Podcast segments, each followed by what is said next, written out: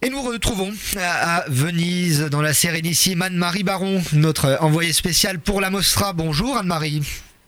Bonjour Jonathan. Alors le palmarès, ce sera pour demain.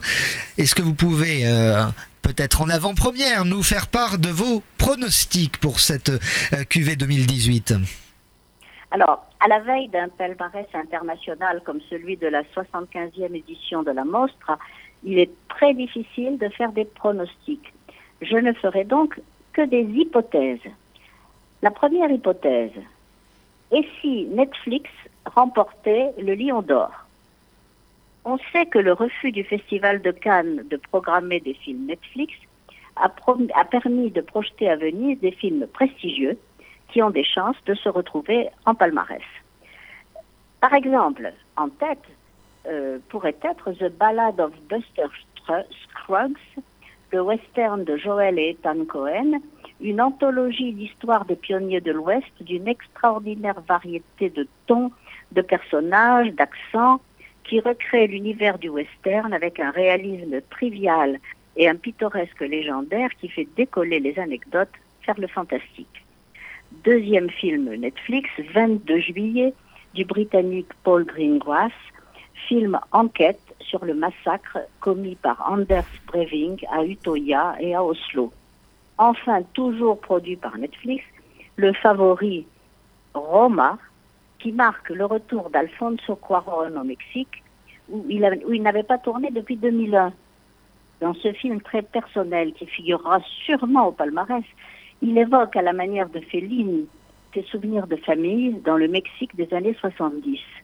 Ce pays a d'ailleurs été également représenté par le grand Carlos Regadas, dont on a découvert Nuestro Tiempo, méditation mélancolique sur la désagrégation d'un couple qui s'est voulu trop libre, et autofiction interprétée par le réalisateur lui-même.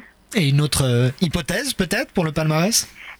Alors, deuxième hypothèse, vu la faible représentation féminine dans la sélection officielle, on peut parier que le jury de Guillermo del Toro, qui comprend cinq femmes sur les neuf membres, récompensera Nightingale de l'Australienne Florence Kent, seul film de femme du Lido et sur un sujet brûlant. D'une violence inouïe, le film raconte la vengeance d'une femme violée, tandis que son mari et son bébé sont assassinés sous ses yeux. Cette histoire se déroule en Australie, au moment où les aborigènes sont exterminés par les Anglais. Et c'est donc l'alliance de deux victimes, une femme et un guide de couleur, qui va permettre de faire justice. Le film est d'ailleurs porté par des interprètes exceptionnels, Aisling Franciosi et Sam Claffing en particulier. Alors, faute d'autres réalisatrices, je verrais bien un prix pour un rôle féminin, celui de la favorite, le personnage du film britannique de Yorgos Lantimos, qui traite le règne de la reine Anne d'Angleterre dernière monarque de la maison Stuart. Et le sujet, c'est que les femmes de la cour entrent en rivalité dans la course au pouvoir. Naturellement, je verrai aussi un prix d'interprétation féminine, la Coupe Volpi, peut-être pour Nathalie Portman, la prodigieuse vedette de Vox Lux, l'histoire fictive de l'ascension d'une pop star.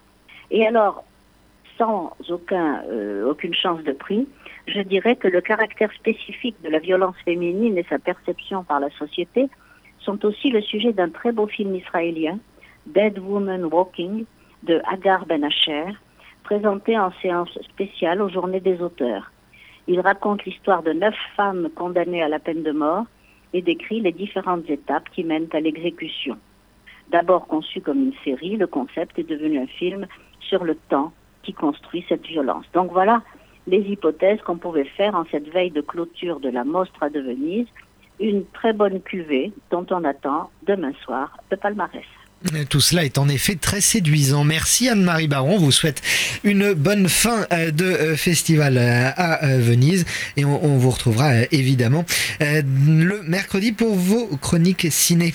À très bientôt. Merci. Au revoir.